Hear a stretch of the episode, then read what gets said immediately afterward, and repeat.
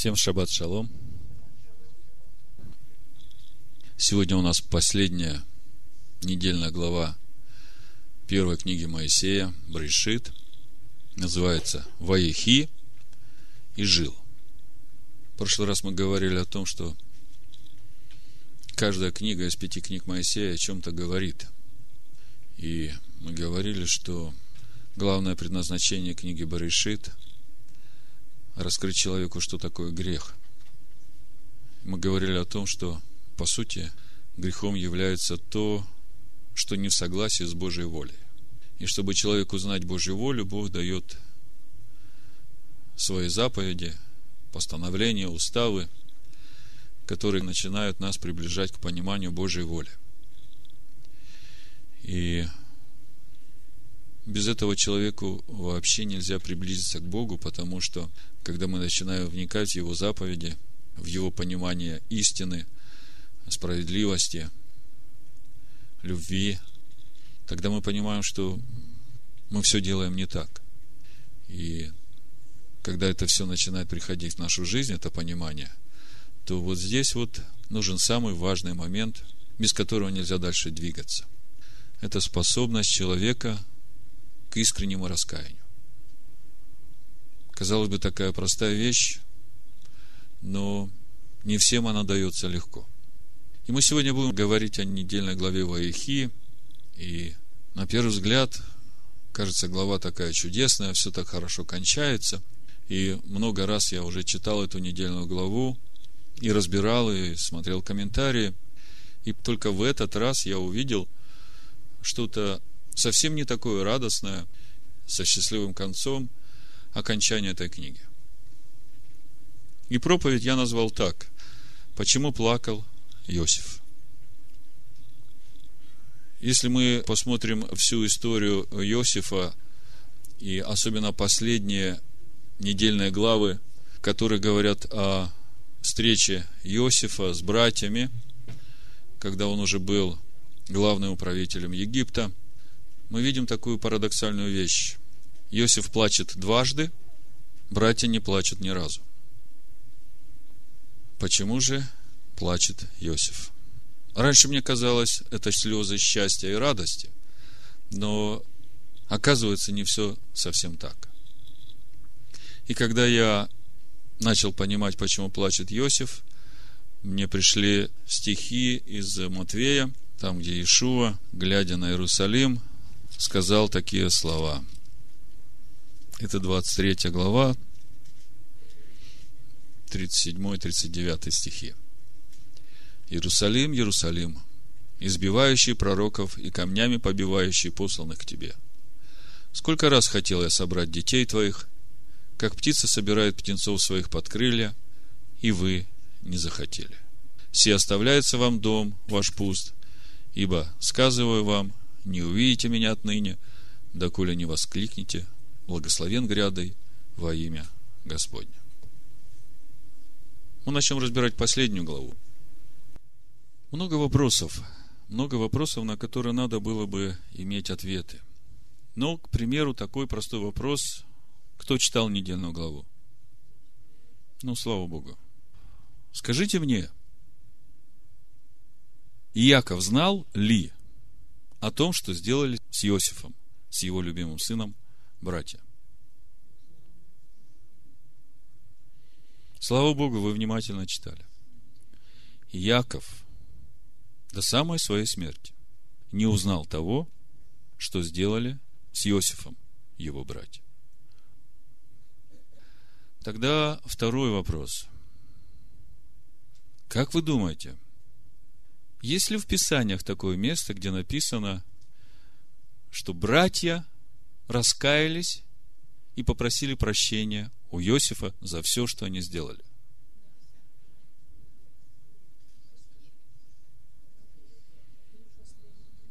А почитайте внимательно, что там написано. Мы сейчас с этого начнем, но я вам забегаю вперед скажу. Братья не раскаялись в своих сердцах о том, что они сделали. Давайте будем читать. Я буду читать из танахического перевода. Он немножко отличается от синодального, но вы слушайте.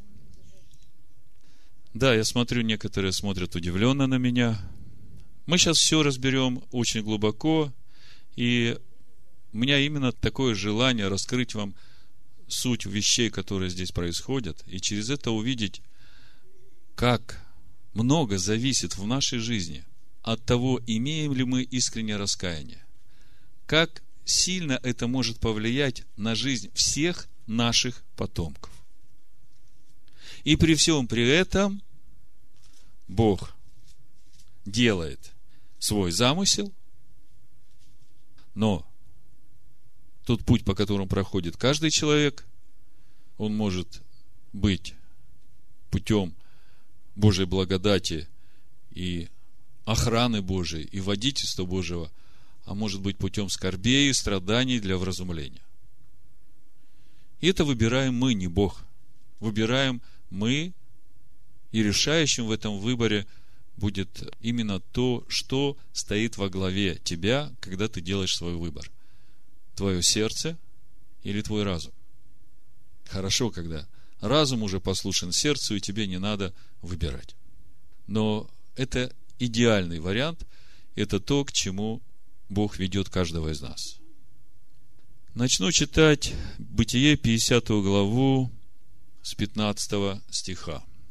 «И увидели братья Иосифа, что умер отец их, и сказали, может, Иосиф возненавидит нас и воздаст нам за все зло, которое мы ему сделали?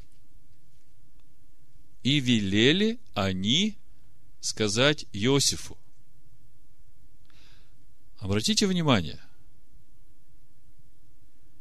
и велели они сказать Иосифу. Кому велели?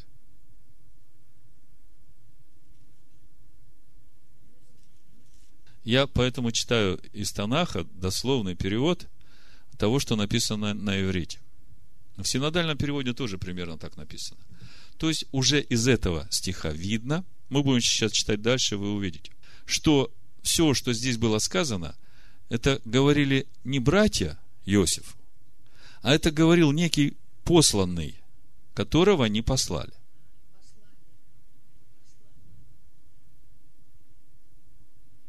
Это примерно так. Я сделал какое-то зло Иосиф. И э, кого-нибудь тут говорю, слушай, пойди, скажи Иосифу, что я сделал зло, пусть меня простит. Он придет, скажет, что скажет Иосиф? А почему он сам не пришел? Я хочу видеть его глаза. Я хочу видеть его сердце. Я хочу слышать его голос, как он это будет говорить. Правда? Вам не кажется странным просить прощения через посыльных? Но это только начало. Читаем. И велели они сказать Иосифу, Отец твой завещал перед смертью, говоря, так скажите Иосифу, прости, молю тебя, вину братьев твоих и грехи их, хотя они сделали тебе зло. И прости теперь вину рабов всесильного Бога Отца твоего. И плакал Иосиф, когда говорили это ему проповеди называется «Почему же плакал Иосиф?».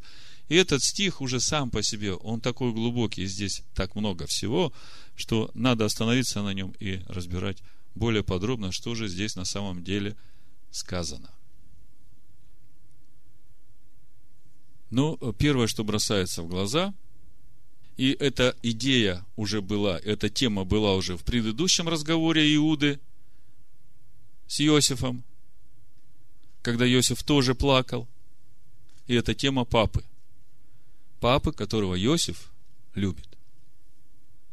И тогда в первый раз это было главным аргументом Иуды, что вот папа не вынесет смерти, и поэтому я готов остаться рабом, а Вениамина отпусти. Помните эту историю? И Иосиф тогда тоже плакал.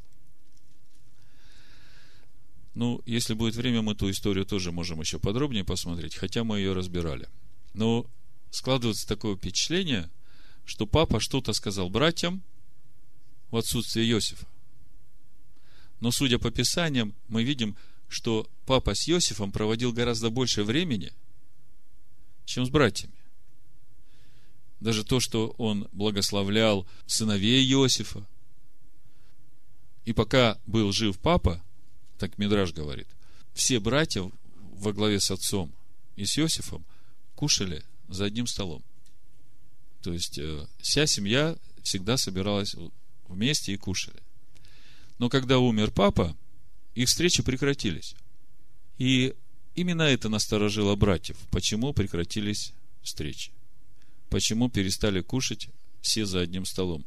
Иосиф стал кушать у себя, а братья у себя. И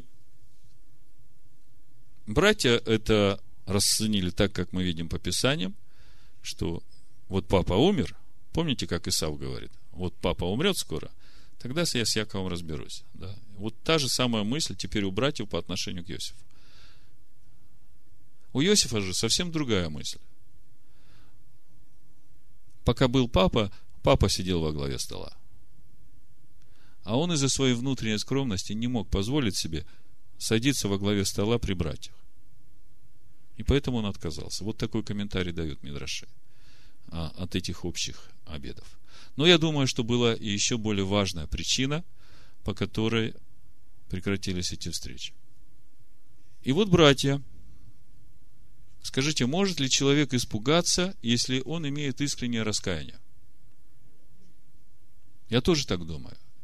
Если братья искренне раскаялись перед Иосифом в том, что они делали, то тогда зачем им бояться? Почему им нужно посылать посыльных? И упор делать на папу, которого любит Иосиф, и сказать, вот папа вот перед смертью сказал такие слова, Иосиф, ну, они сделали тебе зло, но ты уж прости их. Иосиф, ты прости их.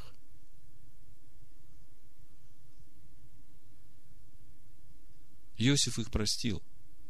Но может ли принять человек прощение, если у него нет искреннего раскаяния? Вот это очень важный момент вообще в нашей жизни. Что значит искреннее раскаяние? Вот на примере братьев, это значит пропустить через свое сердце вот то количество страданий, через которое прошел тот человек из-за тебя. Вот когда ты все это через свое сердце пропускаешь и раскаиваешься в этом, и ты просишь через это прощения у того, кто из-за тебя страдает, вот это и есть искреннее раскаяние. И вот тогда, когда есть искреннее раскаяние, тогда человек может принять вот это прощение и свободу. Но вот тут вот сейчас мы увидим что-то интересное. И это интересное, оно очень свойственно некоторым людям.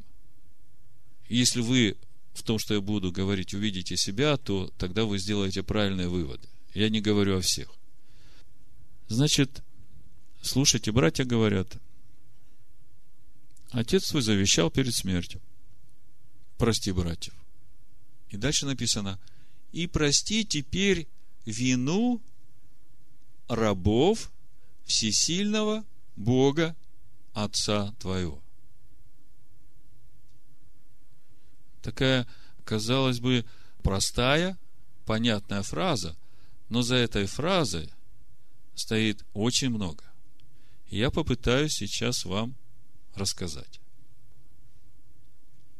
Давайте 45 главу Бытия посмотрим. Иосиф им говорит при встрече, когда он открылся им после этой речи Егуды о том, что он готов быть рабом вместо Вениамина. Так вот, э, в восьмом стихе Иосиф говорит, «Итак, не вы послали меня сюда, но Бог, который поставил меня отцом фараону и господином во всем доме его и владыкою во всей земле египетской. Видите, да? Иосиф утешает братьев. И вот теперь братья, приняв это утешение Иосифа как оправдание для себя, говорят, прости теперь вину рабов всесильного Бога Отца твоего. То есть мы рабы Бога. Вы знаете, Моисей был раб Бога. По сути, в Писании раб Бога – это генеральские погоны. И вот э, эти братья говорят, мы рабы Бога. Мы все сделали э, по воле Бога. То есть у них уже для себя есть оправдание. И причем какого Бога? Они говорят Элогим, Бога, который судья справедливый. И чуть-чуть раньше, где написано, э, хотя они сделали тебе зло, в иврите написано Кира Гмалуха. Кира Гмалуха.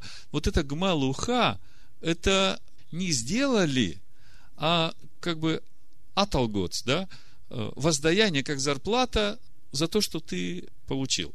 Ну, то есть, за все твое ты получил зарплату. То есть, вот это зло, которое мы сделали, по сути, э, это было то воздаяние за все то, что ты делал. Вы видите, какая невинная фраза. Всего одно предложение. И это они все послали посыльного сказать Иосиф. И Иосиф плакал. Как вы думаете, почему плакал Иосиф? Иосиф плакал, когда говорили ему это. Будем разбирать дальше. 18 стих мы видим. И пошли, и сами братья его, и пали перед ним, и сказали, что сказали? Иосиф, прости нас. Иосиф, мы так раскаиваемся за все то зло, которое мы сделали тебе. Вот мы сами пришли теперь просить у тебя прощения. Сказали они это? Нет. Они пришли и сказали, вот мы рабы тебе. Что они сказали? Знаете, что они сказали? Ну, вот, к примеру, такая ситуация, из-за вас кто-то пострадал. И вы видели, как страдал этот человек, и это продолжалось не один год. И вы понимаете, Бог справедливый. И вы имеете такое отношение к жизни, что за все надо платить. Понятно.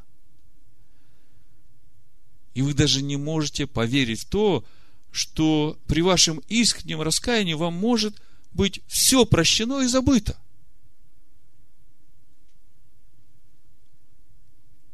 И вот братья Иосифа приходят и говорят, мы рабы тебе.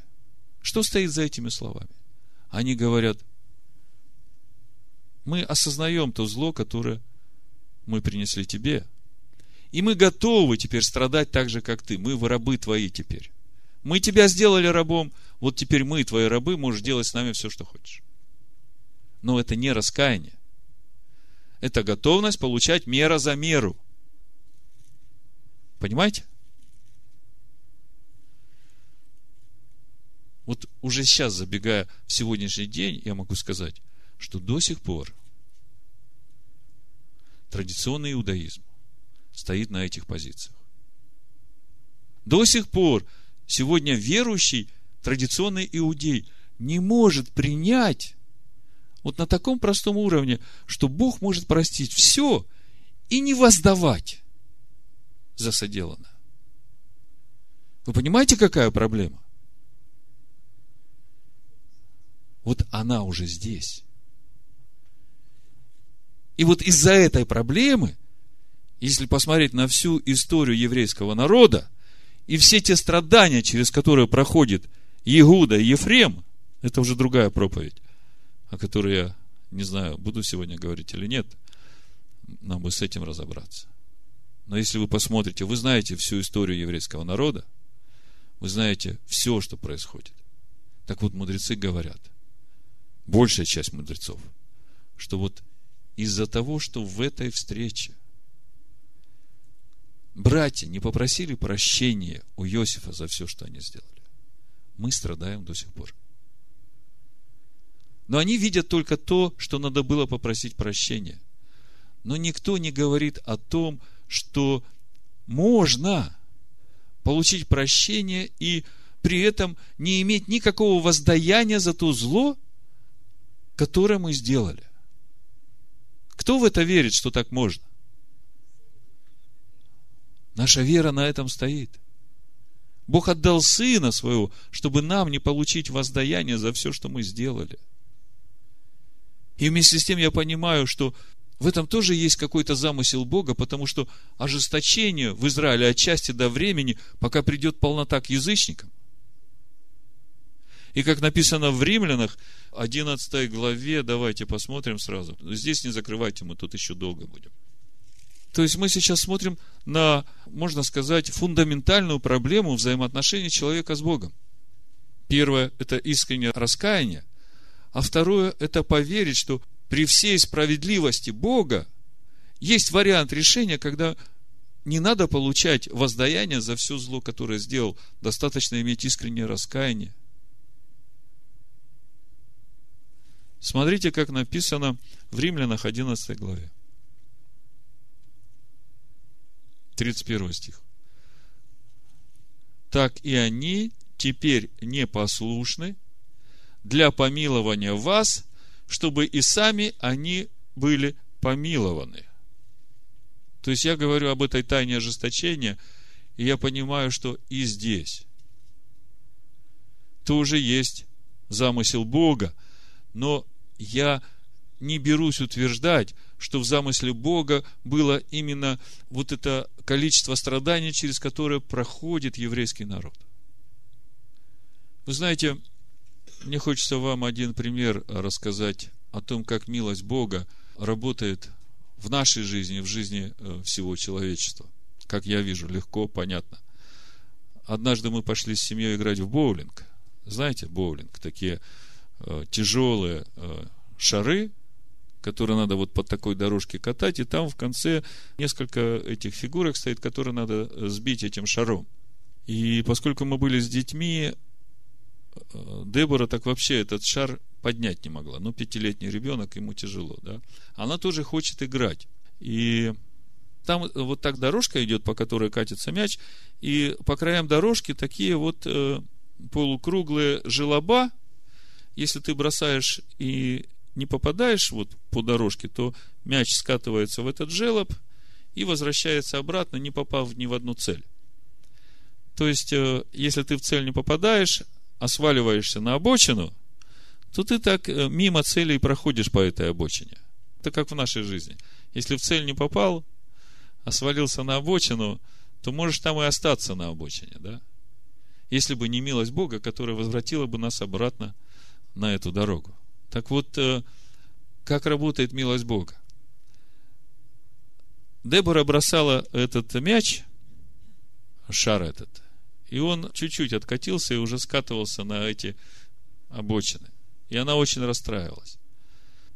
И потом мы пошли, это второй раз было, когда мы пошли, да, мы поняли, что надо поставить, попросить, чтобы поставили бортики перед тем, как э, мячу свалиться в желоб, можно поставить, заказать бортики такие ставят. И в итоге получается, что когда ребенок бросает этот шар, то как бы этот шар не катился по этой э, дорожке, а он очень гладкий такой, дорожка эта. И этот шар, он э, то об один бортик ударится, то об другой бортик. И вот так он, ударяясь об эти бортики, в конце концов все равно попадает э, в эту фигурку. То есть невозможно свалиться на обочину и пройти мимо цели. И вот когда я на все это смотрел, я вдруг понял, вот он, э, прекрасный образ для того, чтобы понять, как милость Бога работает на протяжении всей этой истории порождений человеков. Наши порождения, они не всегда в воле Бога. И я не скажу, что могло бы быть по-другому, если даже отец наш Авраам родил Измаил. Поэтому это вполне допустимо. И именно поэтому, наверное, Агнец был заклан еще до сотворения этого мира. Бог все понимал. Так вот, вот эта милость Бога, она как вот эти ограничения, чтобы нам не свалиться в этой жизни и не пройти мимо вообще замысла Творца и не попасть в цель, э, эти ограничения нас все время придерживают от падения и направляют опять э, к цели. И вот мы вот так вот, как этот шарик, в боулинге, туда-сюда тыкаемся, тыкаемся, и в конце концов, э, по милости Божией, мы доходим до цели. Э, так вот, можно катиться ровненько и спокойненько прямо к цели. А можно катиться от обочины к обочине, от обочины к обочине. И поверьте, милость Бога, да, выправляет нас. Но те страдания, которые мы подвергаем себя, э, вот попадая в одну обочину, в другую обочину, да, это то, чего могли бы мы избежать в своей жизни, если бы, в первую очередь, мы были способны искренне раскаяться и получить прощение от Бога и от того, кого обидели. Причем это на таком глубоком уровне, чтобы нам больше так уже не поступать. И вот это то, что уберегает нас, чтобы в следующий раз опять не свалиться в эту обочину. Значит, мы продолжаем рассматривать 50 главу Берешит, Бытие. Братья приходят и говорят, вот мы рабы тебе. И через этот ответ мы видим, что братья понимают, что они виноваты перед Иосифом, и они готовы быть рабами и платить по полной за все, что они сделали. Тут еще такой момент, это же старшие братья, а он младший. Когда он рассказывал свои сны, они смеялись над ним. И сейчас они видят, что это реально. Уже хотя бы воздать славу Богу и сказать, Иосиф, воистину все сны, которые ты рассказывал, они исполнились. И слава Богу. Прости, что мы смеялись тогда. А если к этому приложить еще ту фразу, когда они сказали в 37 главе Бытия, вот он идет сновидец, давай убьем его, и посмотрим, что будет с его снов. И это было. И это было главным мотивом, который двигал ими в отношении к брату.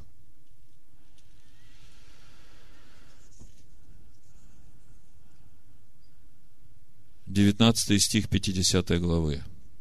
И сказал им Иосиф, не бойтесь, разве я вместо всесильного на иврите вот эта фраза «Разве я вместо всесильного?» «Ки атахат лаим» «Они» и эта фраза уже звучала в Писаниях раньше. И она звучала именно в тот момент, когда у Рахели не было детей, и она выставила претензию Якову. И Яков, разгневавшись, сказал ей, Разве я вместо всесильного? У меня нет проблем. Вот смотри, у меня сколько детей. Это у тебя проблема. Помните эту историю? Иосифа тогда еще не было. Даже в чреве не было. Но удивительным образом эта фраза слово в слово повторяется здесь. И Иосиф говорит, разве я вместо всесильного? Что им говорит Иосиф? Это уже после того, как он поплакал. Иосиф плачет и говорит, ну, он понимает, что братья не хотят раскаяться. Они настолько жестокосердны, что они так и ничего не поняли. Неужели они думают, что я буду мстить им? После всего того количества добра, которое я им уже сделал. И он им отвечает, разве я вместо Илогим? Он отвечает им так же, как сказали те ему. Потому что когда звучит фраза «разве я вместо Элогим», то это примерно можно понять так. Есть тот, который Бог справедливый и судья справедливый. Что я? У вас проблемы с ним, не со мной. Вот я смотрю на ваше сердце, я смотрю на вашу позицию, на ваше поведение. Что вы меня боитесь? Вам Бога надо бояться.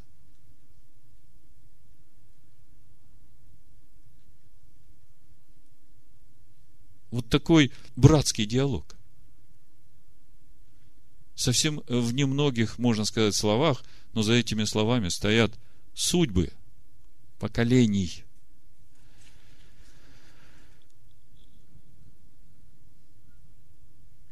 Вы замышляли против меня зло. 20 стих. Но Всесильный задумал добро, чтобы сделать то, что ныне есть, сохранить жизнь многочисленному народу.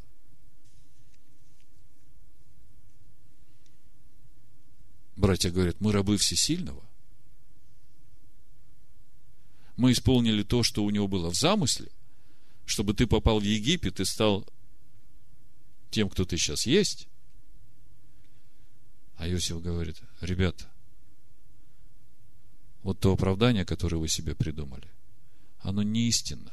Это Бог обернул во благо то зло, которое вы замыслили. А вот вам хорошо было бы увидеть ту величину зла и раскаяться. Потому что не имеет, потому что не имеет, потому что не имеет, потому что не имеет,